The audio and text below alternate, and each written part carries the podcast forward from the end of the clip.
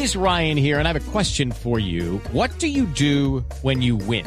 Like, are you a fist pumper? A woohooer, a hand clapper, a high fiver. I kind of like the high five, but if you want to hone in on those winning moves, check out Chumba Casino. At ChumbaCasino.com, choose from hundreds of social casino style games for your chance to redeem serious cash prizes. There are new game releases weekly, plus free daily bonuses. So don't wait. Start having the most fun ever at ChumbaCasino.com. No purchase necessary. BGW. Void were prohibited by law. See terms and conditions. 18 plus.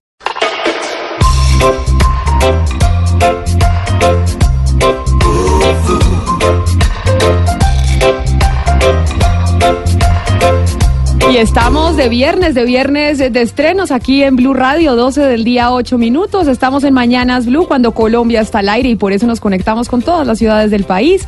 Les damos la bienvenida a nuestros compañeros de la mesa de trabajo en Cali, en Medellín y en Barranquilla y por supuesto también en Bucaramanga.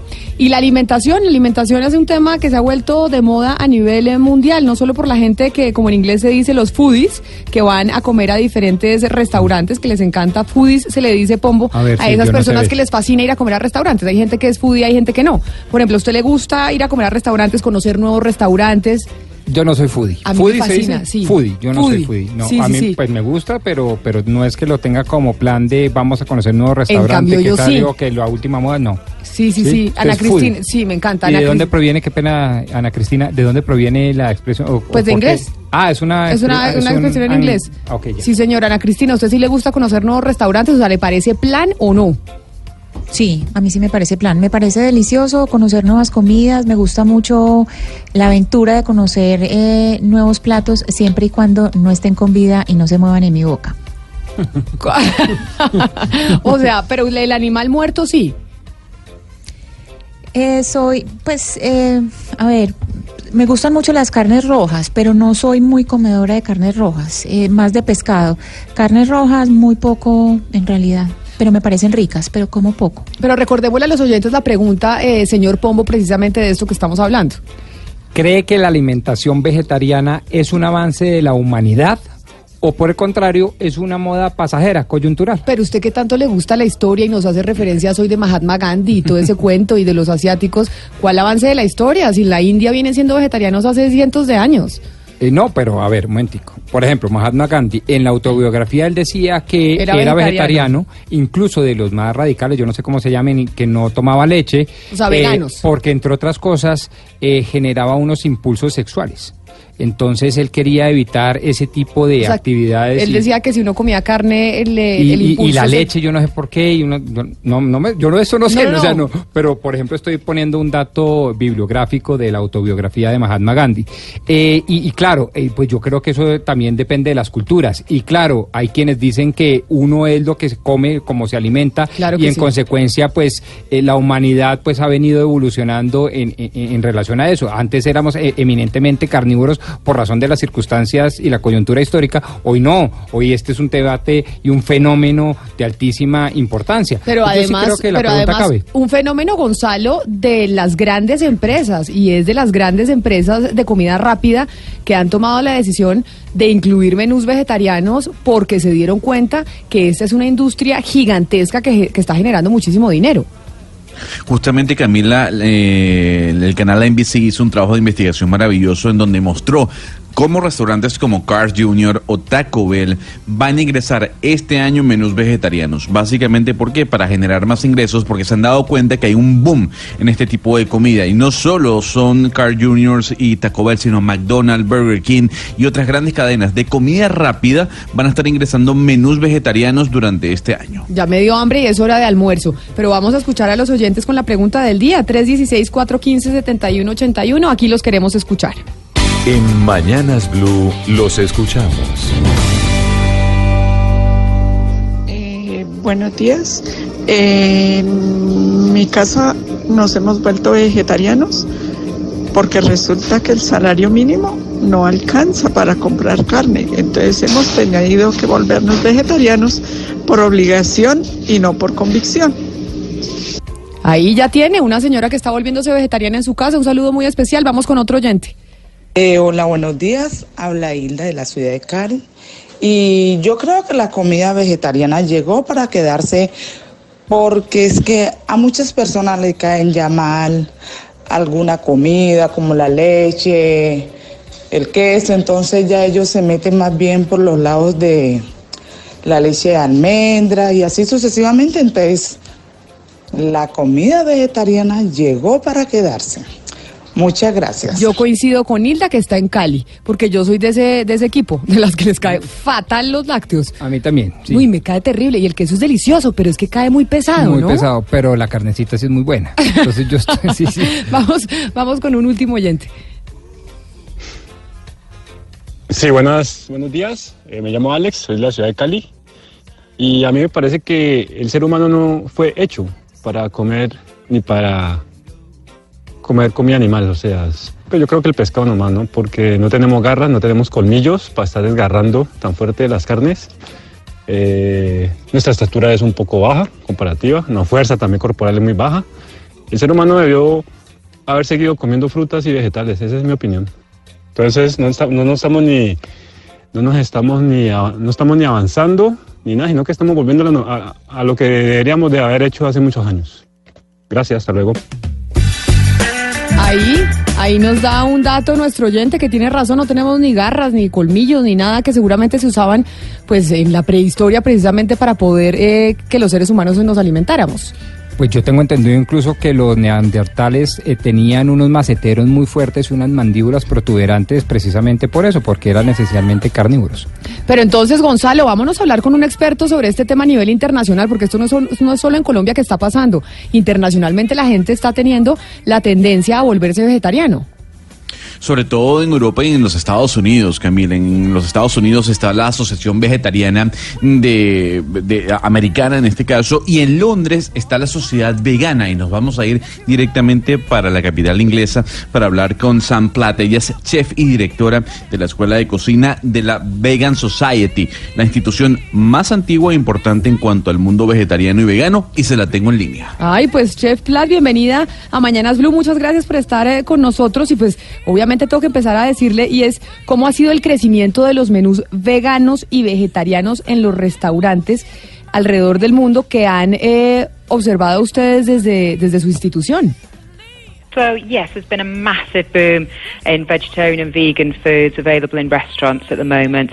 Um, there are lots of factors influencing that. So some people want to reduce the amount of meat because of the environmental impact or because of their health.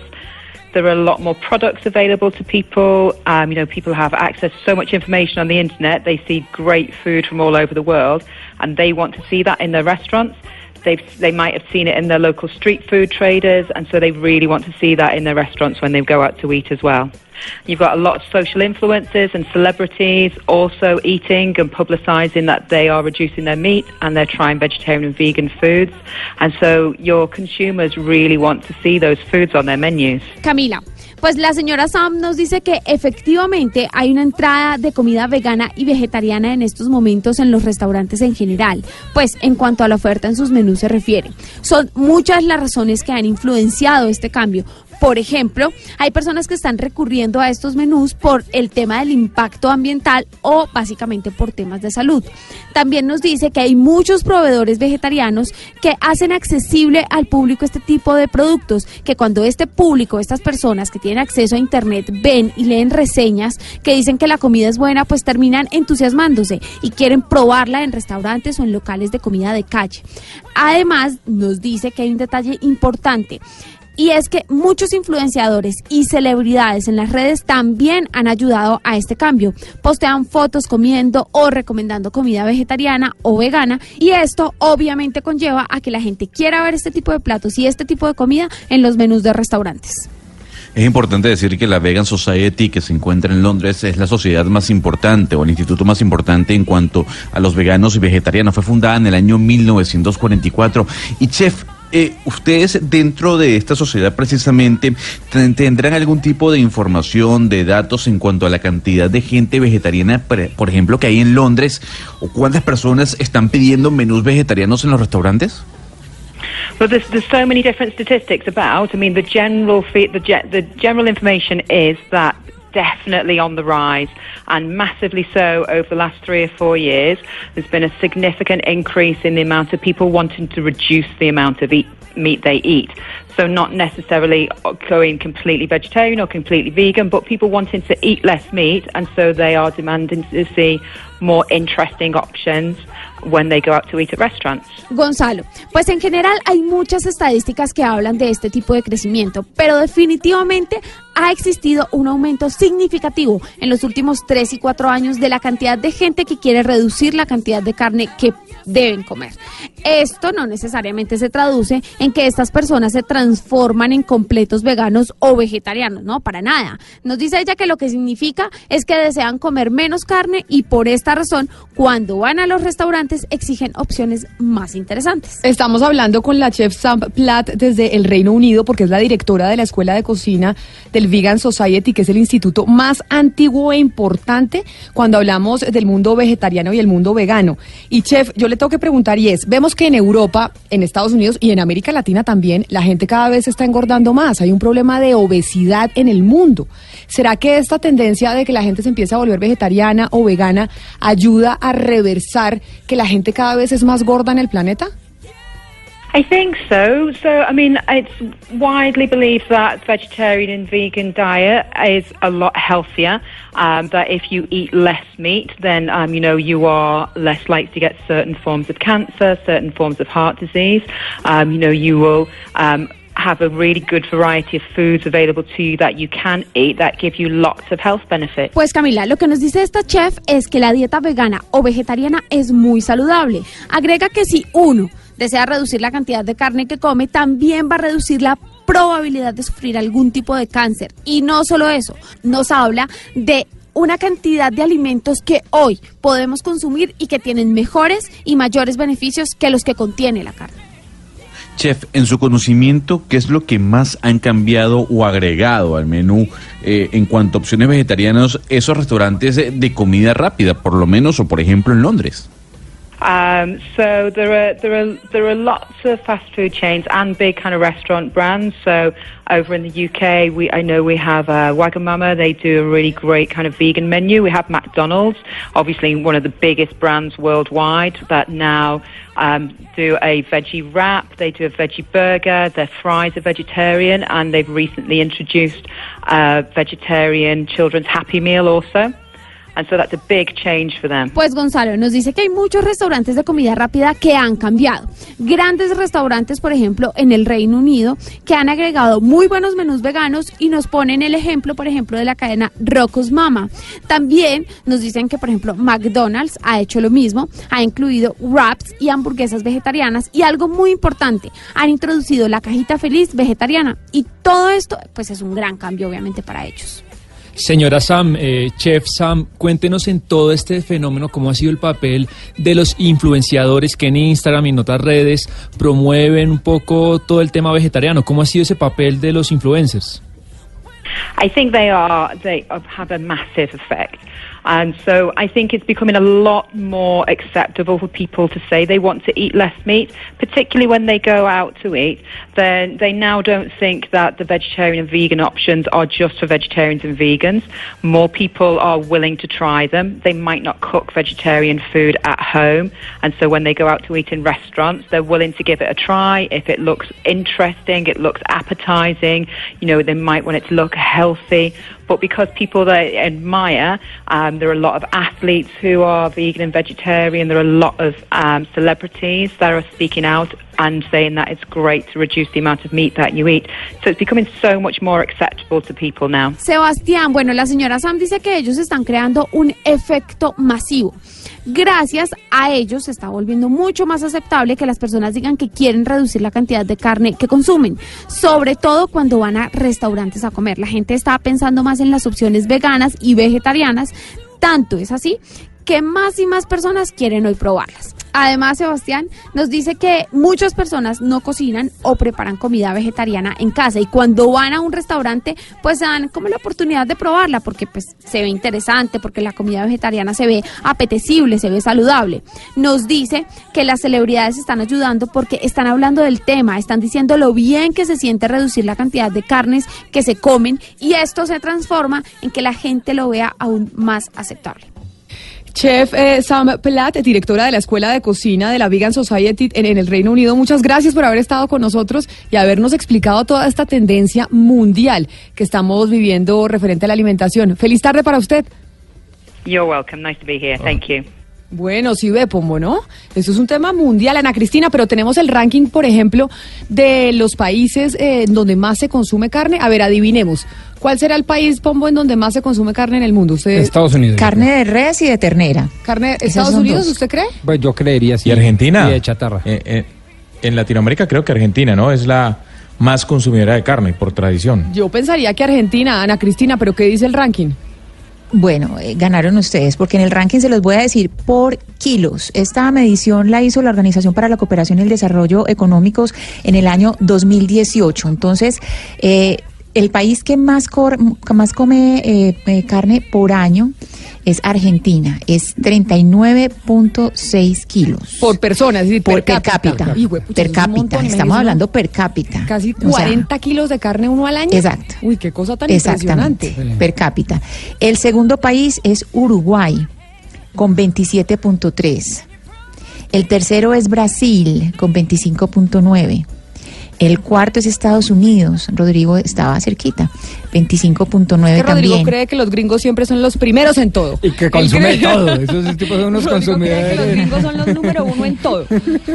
El quinto, el quinto es Australia con 21.1, le siguen Israel, Canadá, Colombia está en el 1, 2, 3, en el octavo lugar con 11.5 kilos. Está Y es que Colombia. Colombia consume más, me decía el otro día, hablando eh, fuera de micrófonos, haciendo averiguaciones para este programa, el ministro de Agricultura, que en Colombia la gente consume mucho más pollo que carne de res o carne de cerdo por cuenta del precio, porque el pollo es mucho más económico. Entonces, Claro. obviamente la gente, pues a la hora de hacer rendir su dinero, prefieren consumir pollo que carne de res. Por eso, digamos que comparado con Argentina, estamos eh, un poquito lejos, pero si comparamos con Chile y otros países latinoamericanos, Ana Cristina, no estamos nada mal en el consumo de carne. Sí, pero, pero hay, hay que mirar la diferencia, Camila, entre el primero y el segundo lugar. Es que la diferencia es impresionante. No, es que los Argentina argentinos- es 39.6 y Uruguay, que es el segundo, 27.3. Y esto es en todo el mundo, es una medición en todo el mundo. Tengo un amigo argentino, Juan Pablo Brichetti, un saludo al señor Brichetti, trabajador del Banco Interamericano de Desarrollo, que no tiene ningún problema de comerse un chuletón de carne a las 10 de la noche, pero sin ningún Pero problema. y le digo, oye, pero, no, te, no te usted dará, no te caerá Camila, pesado. Camila, lo rico que es comerse un chuletón. Usted sabe Pero lo a- delicioso. pero a las Lo que 10 de la es que usted noche. ya no. A las 10 de la noche le digo, le digo, le digo, te vas a morir. me uno a las muero, 10 no, de no, la 10 de la noche, el sí, organismo se pero- lo mata a uno. Pero, pero si usted mira la contextura de los argentinos, Camila, no son obesos. La gran mayoría no, eh, no es una población eh, obesa la población Y argentina. es o sea, una población saludable, esa es mi pregunta. O sea, hay, hay- los estudios estos de Pues, consumo y, y- y- y salud cruzan. Pues vamos a hablar precisamente después de la pausa con dos médicos Ah. que, para que nos digan, ¿es saludable volverse vegetariano? Como nos están diciendo, eso es lo- la tendencia a la que deberíamos dirigirnos. Vamos a tener ese debate, ¿es bueno volverse vegetariano sí o no? ¿Hay que consumir carne sí o no? Vamos a hacer una pausa y cuando volvamos vamos a tratar de responder esa pregunta suya, señor Pombo. Vamos a saludar a Sandro Gómez Maquet, que es nutriólogo precisamente, para hablar sobre si es saludable o no volverse vegetariano o vegano, como es esta tendencia que estamos viendo a nivel mundial, en donde las grandes marcas están incluyendo este tipo de alimentos para poder atender esa demanda que existe. Señor Gómez, bienvenido a Mañanas Blue, gracias por estar con nosotros. Eh, muchas gracias Camila, muy buenas tardes. Eh, pues sí, o sea, eh, yo pienso que eh, ser vegetariano o ser vegano es, es una elección personal. Eh, hay que tener consideraciones desde el punto de vista nutricional, es porque hay que cuidar el, el consumo de proteína en la dieta y particularmente de una de las vitaminas que eh, solamente la obtenemos a través del consumo de, producto animal y particularmente la carne, que es la vitamina B12. Esa vitamina B12 es fundamental para las funciones neurológicas, particularmente eh, lo que tiene que ver con la sensibilidad en, las, en los miembros inferiores, en las piernas, y la marcha y su deficiencia puede producir alteraciones precisamente en esa marcha. Y a nivel central, o sea, en el cerebro, puede producir una demencia. Y son eh, situaciones que se vuelven, eh, eh, no se pueden curar. O sea, una vez así yo reemplace la vitamina B12, pero si ya obtuve el daño, no se va a recuperar el paciente en ese aspecto. Entonces, son los dos puntos principales que uno tiene que tener en consideración cuando se enfrenta a, en el caso mío en particular, a los pacientes que van a elegir ese tipo de alimentación. Sí, eh, doctor Gómez, yo le quería preguntar eh, precisamente sobre el cambio de la dieta carnívora a la dieta vegetariana en niños. Usted tiene eh, un blog que se llama Alimentando Isabel sobre la alimentación de niños y, y ahí es donde uno eh, ve como ciertos aspectos eh, de lo perjudicial o, o lo peligroso o riesgoso que podría ser eh, cambiar esa dieta. Sí, hola Ana Cristina, ¿cómo estás? Eh, mira, Bien, gracias. Sí, eh, eh, lo que pasa es que yo pienso que, ese tipo de lecciones de, de, de uno matricular a sus hijos en, ese tipo de dietas eh, muchas veces tiene como una tendencia más que, una que una realidad eh, saludable, ¿cierto? Pues porque lógicamente hoy en día se manejan, entonces nos estamos enfrentando a que ya no están aplicando vacunas, ¿cierto? Hay un- una serie de, elementos que dicen que ahí sí lo podrían ver como un retroceso, ¿cierto? Entonces elegir por los niños en llevarlo a unos tipos de dietas que son muy extremas o sin el acompañamiento y precisamente condicionales eh, problemas en su, en su desarrollo. Entonces yo pienso que si uno va a tomar esa elección, y, y, con todo el respeto lo, lo dejaría para los niños en unas edades más, eh, cuando estén más adultos, que sean unas elecciones propias de ellos, eh, que siempre estén acompañados de un profesional. Doctor, si uno ve un mapa de casos de cáncer, uno ve que en Argentina la cantidad de casos de cáncer de colon es alarmante y según los analistas es por la cantidad de carne que ingieren en ese país, y ya lo hablábamos, 30 kilos per cápita al año. Tomando en cuenta estos datos, ¿usted aún así recomienda comer carne? Eh, sí, claro. O sea, vean, eh, si uno revisa en la literatura y- y ese tipo de textos, y voy a hablar particularmente del doctor Colin Campbell, que es un eh, químico, un bioquímico americano que creció en, en, en Virginia, en un rancho donde tenían el ganado a punta de carne y leche. El doctor Colin Campbell hoy por hoy es un- un- un- una persona que lleva una dieta basada en plantas, ¿cierto? O sea, es, él- así lo llama él particularmente, es, eh, esporádicamente come pescado y tiene una serie de argumentos que van eh, en, ese aspecto a- hacia ese tipo de, de dieta, ¿cierto? Pues que es la dieta ve- eh, vegetariana o vegana basada en plantas. Y eh, de todos modos, eh, cuando uno revisa la, otro tipo de, de dietas, las dietas saludables a nivel del mundo, vas a encontrar la dieta mediterránea, la del norte, eh, la del occidente de África, la de Okinawa, y sí, muchas de esas dietas no incluyen en su gran mayoría la carne eh, como parte fundamental de la dieta, pero las que son eh, eh, consideradas malas tienen carnes, pero ya son eh, carnes ahumadas, u- pro- alimentos ultra procesados, entonces uno tiene que buscar es la, la, la, la- el equilibrio en, esa situación porque es que si el, cáncer de colon, o sea, el cáncer no es solamente relacionado con el consumo de carne, tiene que ver también con problemas del peso, tiene que ver con problemas de obesidad, tiene que ver con el tabaquismo, o sea, hay otro tipo de elementos que no lo podemos adjudicar solamente a, a- a un elemento. También nos acompaña a esta hora Hugo Castro, que es médico e inmunólogo con 30 años de experiencia en medicina alternativa y que ha basado, entre otras cosas, también su medicina en la alimentación y en llevar a los pacientes a tener una alimentación eh, vegetariana. Doctor Castro, bienvenido a Mañanas Blue. Muchas gracias por estar con nosotros. Buenas tardes. Muchas gracias por invitarme. Es que estábamos acá con el eh, doctor eh, Sandro Gómez, nutriólogo, y nos dice, oiga, no, sí se necesita la carne y es fundamental para poder ser saludables y tener una buena alimentación. ¿Por qué? Eh, porque estamos hablando, digamos, de la tendencia en el mundo de la gente a volverse vegetariana. ¿Por qué podríamos decir que no necesariamente el ser humano necesita carne para poder tener una vida sana? Pues la alimentación vegetariana realmente cumple con todos los requisitos de todos los nutrientes que se necesitan para llevar una vida perfectamente normal. La clave está en hacer una nutrición vegetariana variada.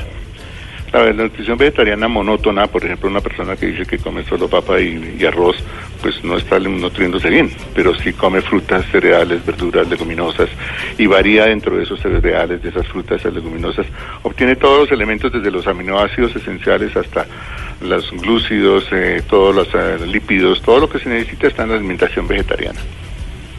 Pero entonces cuando el doctor eh, Prat, que nos- cuando el doctor Gómez Maquet nos dice, oiga, es que por ejemplo, cuando usted deja de comer carne, tiene una reducción en la vitamina B12 que no se la reemplaza absolutamente nadie. ¿Cómo uno suple con una alimentación vegetariana ese, eh, ese faltante de vitamina B12 que dice el, eh, el señor Gómez falta cuando usted no consume carne? Es una discusión que ha venido por muchos años, afortunadamente ya está aclarada hace unos 12 años, se acla- se aclaró ya esa situación para no tener que pensar que hay que aplicarse vitamina B12 diariamente o que tener eso. La vitamina B12, para que de una vez nos quede claro a todos, la vitamina B12 no la produce el ser humano y no la produce ningún animal.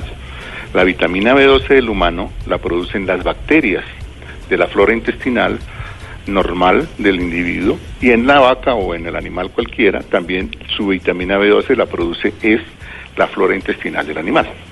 Entonces nosotros no requerimos vitamina B12. Yo en 35 años que llevo vegetariano no me he puesto la primera inyección de vitamina B12 o he tomado vitamina B12 como suplemento.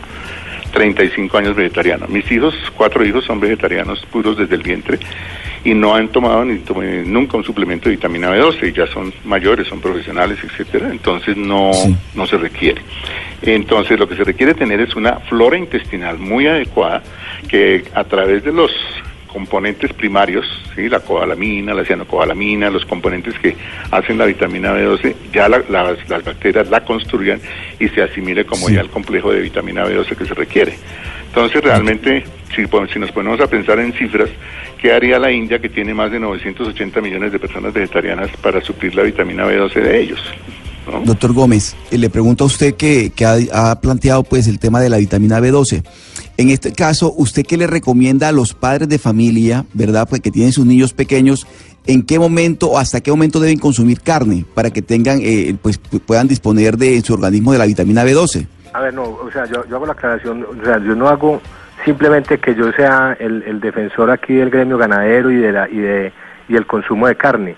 Simplemente es de la responsabilidad que tiene uno en, el- en un aporte adecuado de proteína, ¿cierto? Y en los niños en realidad se alcanza fácilmente, eh, de acuerdo a los requerimientos diarios, de alrededor de 0.8 a 1 gramo, idealmente un gramo de proteína por kilogramo de peso.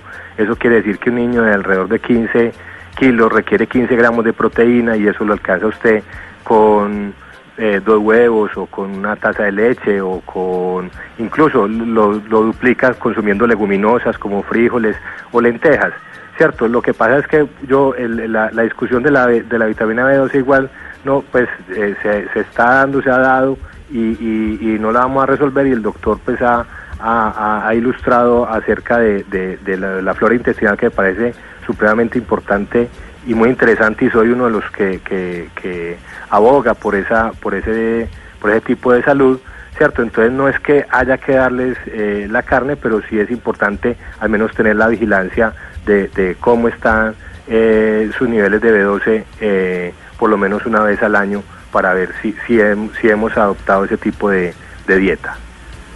Doctor Castro, aquí estamos hablando de la carne, pero yo quisiera saber qué pasa con el pollo y con el pescado. O sea, ¿usted tampoco recomienda comer pollo y pescado? No, el vegetariano realmente es vegetariano estricto y no come ni carne, ni pollo, ni pescado, ni huevos, ni nada que los contenga. Yo soy vegetariano estricto. Ya le dije por 35 años y no necesito esos alimentos, los suplo muy bien con todos los, los alimentos vegetarianos que existen. Entonces, mm, para nosotros las carnes todas son iguales. Nosotros no hacemos diferencia entre carnes blancas y rojas o entre una que sea más suave o más sana que la otra. Todas son iguales para nosotros. Pero doctor Castro, ¿por qué consideran ustedes, aquellos que defienden una dieta vegetariana, que tener una dieta carnívora no es tan saludable? Pues hay varios puntos que se ya han venido aclarándose, como te digo, también a través de los años. Y en estos últimos cinco años ha sido mucho más prolífica la información acerca de esto. Por ejemplo, el- la relación que existe, la relación estadística que existe entre cáncer de seno en determinadas poblaciones y consumo de determinado tipo de animal. Entonces sí hay una relación entre la fase hormonal que expresan estos animales, los marcadores genéticos que, que ellos portan, especialmente de cáncer, de seno, y en esas áreas el cáncer de seno es, es, eh, mucho más alto que en otras áreas. Entonces hay una relación que sí existe entre comer animal y copiar del animal la información genética de determinados procesos. Entonces, el individuo que no tiene acceso a ningún tipo de eh, elemento animal, pues no está comiendo y no está, no está copiando del animal la información genética que hace que los códigos genéticos que él tiene se activen y entonces aparece la lesión o se amplifica la lesión que ya tiene. La experiencia que tenemos es muy grande porque aquí manejamos muchos pacientes con cáncer y los pacientes que nos acompañan desde hace muchos años y que solucionaron su problema y que no han cambiado su alimentación y que no tienen la oportunidad de copiar del animal la memoria genética de expresión del, del código que produjo la enfermedad, pues siguen su vida normal con las restricciones de alimentación que aprenden a tener y no tienen recaídas. Entonces, eso para nosotros es muy, pero muy importante porque son pacientes que definen un, un diagnóstico muy grande, muy pesado y lo definen para el resto de su vida. Entonces, sí hay una importancia capital en eso y nosotros somos muy, muy estrictos, pero muy, muy estrictos con la alimentación. Oiga, doctor Castro, supóngase este escenario, que el mundo está eh, ecológicamente equilibrado, es decir, que eh, la depredación del ser humano se equilibra con el mundo vegetal y con el mundo animal. Aún así, ¿usted abogaría más allá de las cuestiones saludables a las que acabó de aludir como el cáncer de seno por el vegeta- vegetarianismo? Pero por supuesto, la mayoría de las eh, informaciones que reviso pues, periódicamente muestran que la tala de árboles es simplemente para hacer portereros para pastizales para ganado. Entonces, ese es un punto que hay que tener en cuenta, además de la contaminación atmosférica por todas las eh, emisiones que produce el ganado, pues entonces eh, hay que ponerlo en la balanza también. Es, que no es tan sencillo, el, pro- el problema es mucho más grande de lo que nosotros pensamos, no es de si es comer carne o no comer carne, sino de cómo se define la situación a nivel poblacional. En el norte de la India eh, la tendencia del cáncer es 5%, tendiendo a cero. Entonces, donde hay individuos que son ancestralmente familias, que son ancestralmente vegetarianas y el cáncer tiende a cero, pues tiene que echar una mirada allá, a ver qué es lo que está pasando allá, qué es lo que está haciendo acá. Porque la incidencia y prevalencia del cáncer en los países de Occidente es tan alta que pues, ya, ya, rompió todos los límites.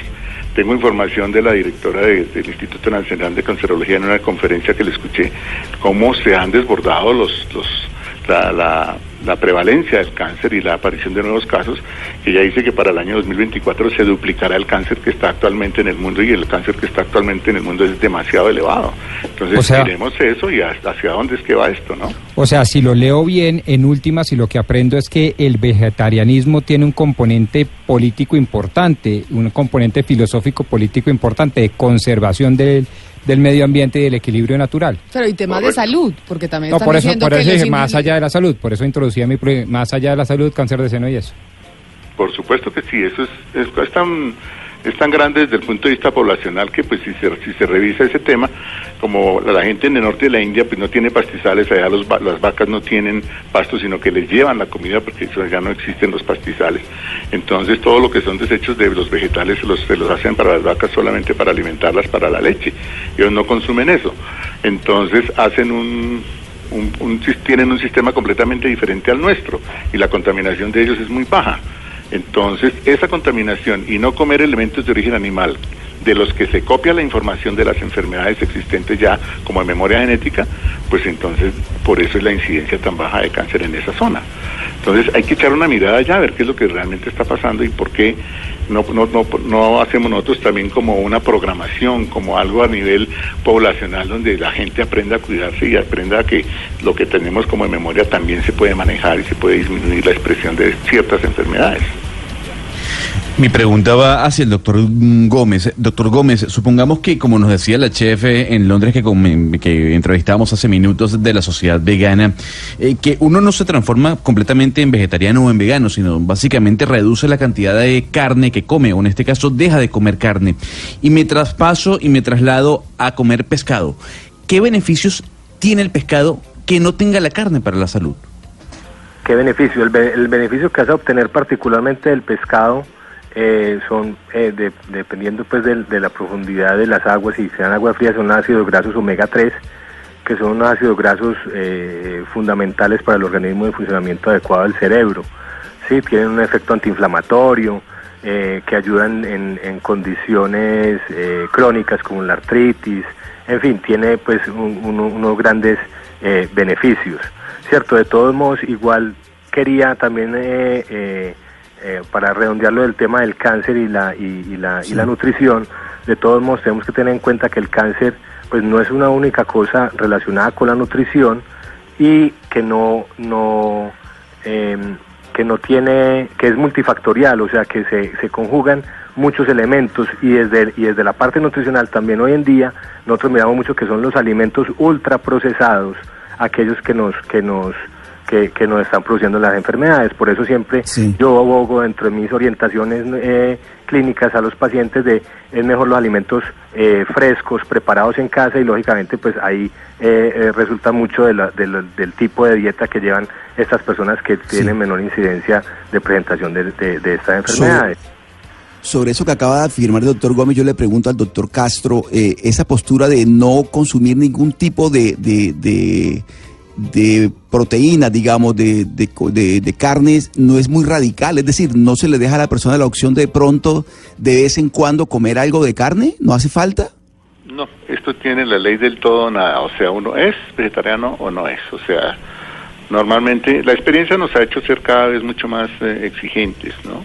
Los resultados de los pacientes son los que realmente lo convencen a uno de que está haciendo las cosas correctamente, porque tenemos muchos, muchos pacientes con cáncer que están en quimioterapia, radioterapia, y el soporte que le damos nosotros les ayuda a soportar la quimioterapia, les ayuda a soportar la radioterapia, y logran cerrar muchísimas veces el ciclo de su proceso y siguen su vida, su vida normal. Eso nos ayuda a ser exigentes.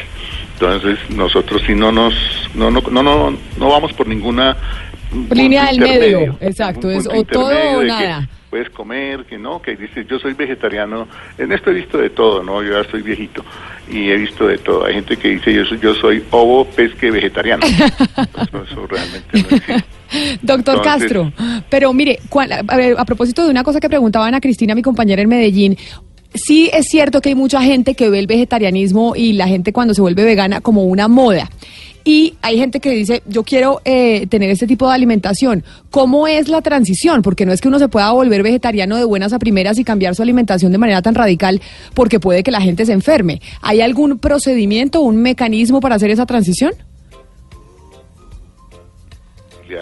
que la persona tenga una necesidad importante de, de, de tomar la, de hacerse vegetariano porque tiene un proceso que tiene que resolver que es su vida misma frente a un diagnóstico o como lo que tenemos ahora que es muy común que vengan aquí al consultorio y que nos enteremos que jóvenes No, de ya me 14, toca. 16 años eh, quieren ser vegetarianos porque tienen eh, mucha consideración con el animal, no quieren castigo al animal, no quieren dolor y sufrimiento en el animal. Eso se está viendo también muy frecuentemente y van dando los pasos para dejar las, las carnes solos y a veces tienen apoyo de la familia y a veces no. En realidad no habría que hacer una transición grande, sino que tendría que tener un estado de conciencia que le que, que entienda bien qué es lo que está haciendo y cuando empieza a hacerlo, pues obviamente va a tener algunos cambios, pero se, cuando se amolda y conoce ya la, la cocina vegetariana, su variedad, sus sus delicias y sus formas de hacer las cosas en forma variada, pues simplemente se acomoda y, y no es tan difícil.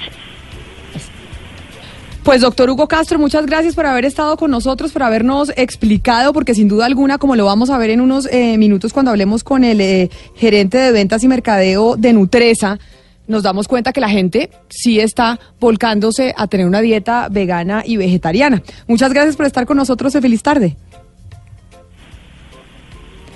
Y lo mismo también para Sandro Gómez Maquet, nutriólogo. Muchísimas gracias por habernos acompañado hoy aquí en Mañanas Blue. Son las 12 del día, 54 minutos. A los dos muchas, muchísimas gracias por haber estado con nosotros. Vamos a hacer una pausa y cuando volvamos vamos a hablar con el gerente de mercado de Nutresa para que nos diga qué está pasando con estas grandes empresas de cárnicos que ahora se metieron en el negocio de los vegetarianos.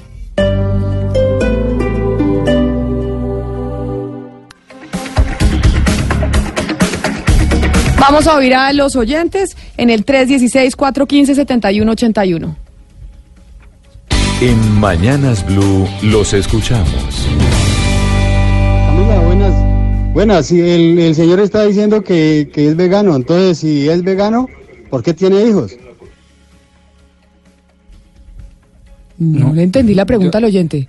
Que si es vegano, ¿por qué tiene hijos? ¿Se le entendí Sí, bien? pues no sé, no entendí. O volvamos, vamos a escucharlo. Camila, buenas. Buenas, el, el señor está diciendo que, que es vegano, entonces si es vegano, ¿por qué tiene hijos? Ah, ah, ya entendí, ya entendí. Sí, sí. Pero es un chiste que nos hace, que nos hace el oyente. Vamos de con- triple sentido, De- quizás, sí, que yo por eso me demoré, soy lenta entendiendo. Vamos con un oyente más.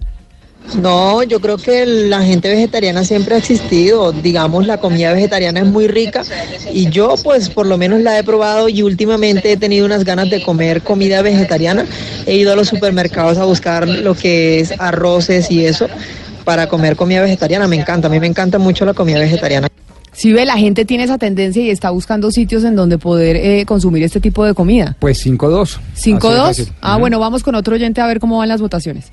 No solo es un avance, es un gran avance en beneficio de la humanidad y de los animales, del medio ambiente, de un futuro más promisorio.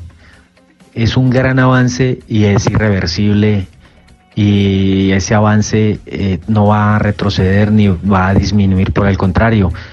Se llegará un momento, probablemente nosotros no lo alcancemos a ver, en que eh, mm, absolutamente toda la humanidad sea vegetariana o vegana. Pues precisamente sobre este movimiento que estamos viendo, les habíamos dicho que íbamos a hablar con Luis Ignacio Salazar, el gerente de ventas y mercadeo de los cárnicos de Nutresa. Señor Salazar, bienvenido a Mañanas Blue, muchas gracias por atendernos. Camila, muy buenas tardes. Mire, es que queremos entender porque vemos que a nivel mundial empresas como Nutresa, por ejemplo, que se dedicaban a productos cárnicos o incluso McDonald's, eh, Taco Bell, etcétera, etcétera, ahora están viendo la demanda del mundo vegetariano tan alta que están produciendo pues productos para los vegetarianos. ¿A ustedes les pasó lo mismo? Porque yo en el supermercado me encontré con unas hamburguesas, me dicen aquí que son eh, Pietrani no ranchera, pero yo pensaba en mi cabeza que eran ranchera, que, se, que vegetarianas. ¿Por qué decidieron meterse en eso? Eh, eh, es un tema muy importante. Nosotros en Nutresa siempre hemos entendido que el tema de la alimentación tiene que ver con fenómenos sociales, culturales, nutricionales y de salud. Cuando uno ve eso, es muy importante siempre pensar en esos consumidores, en esas tendencias. Y tenemos que satisfacer todas esas necesidades. Por eso, de alguna manera, nosotros creemos que de una alimentación responsable siempre tenemos que brindar diferentes alternativas a los consumidores. Pero lo que vieron es que, eh, perdóneme la interrupción, lo que vieron es que en Colombia cada vez hay un mercado más grande para gente vegetariana que está buscando ese tipo de productos o, o están ustedes probando y haciendo el testeo por el momento. Nosotros eh, evaluamos permanentemente las tendencias de consumidor y vemos que es una decisión del consumidor hoy buscar alternativas. Nosotros no vemos que Colombia se esté volviendo vegetariano, pero hay un, digamos, una cosa muy importante en el mundo que hoy se llama los flexitarianos. Son esas personas que se han alimentado de carne, pero además quieren consumir un poco menos de carne y tener alternativas diferentes de alimentación. Dentro de eso, la proteína vegetal es una gran alternativa y por eso nosotros, como empresa responsable, queremos ofrecer esas alternativas. Pues señor Luis Ignacio Salazar, queríamos saber las razones por las cuales habían ustedes entrado en esa área de negocio. Muchas gracias por haber estado con nosotros aquí en Mañanas Blue. Con mucho gusto, Camila.